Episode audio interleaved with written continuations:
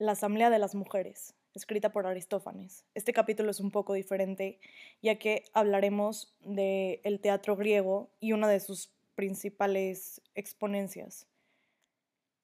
En esta se habla sobre qué pasaría si se entrega el gobierno de Atenas a las mujeres. Según la Asamblea de las Mujeres, habría una democracia comunista donde los bienes serían de todos y para todos. Para entender esta obra en su totalidad hay que entender un poco el contexto que se vivía en esa época. Atenas estaba en malos pasos, había sido vencida por España. Los ciudadanos atenienses eh, habían perdido el interés por los asuntos públicos y cada uno ponía atención solo en sus propios asuntos. Se llegó incluso a fijar un sueldo para asistir a las sesiones de la Asamblea Popular, pero el dinero únicamente atraía a los que necesitaban para comer, gente poco preparada e incapaz de tomar medidas importantes. Esta es una obra políticamente incorrecta, en especial por su época. Fue escrita en el 392 antes del era común.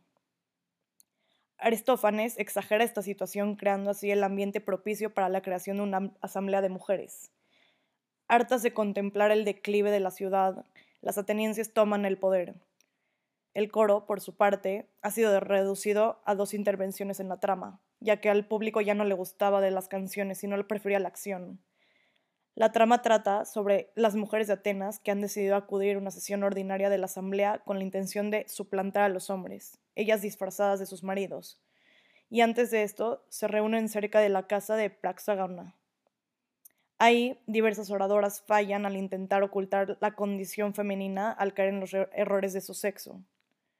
La propia Praxagora será finalmente la que hable en nombre de todas, tal y como practica frente a sus compañeras. La pregunta que me queda después de leer esta obra es, ¿Aristófanes se tomó en serio aquello de dar el poder de las mujeres o simplemente puede considerarse una sátira más? Entre estas obras y muchas más han sido las obras que han revolucionado a la, historia de las mujeres. Quédate y escucha un capítulo más.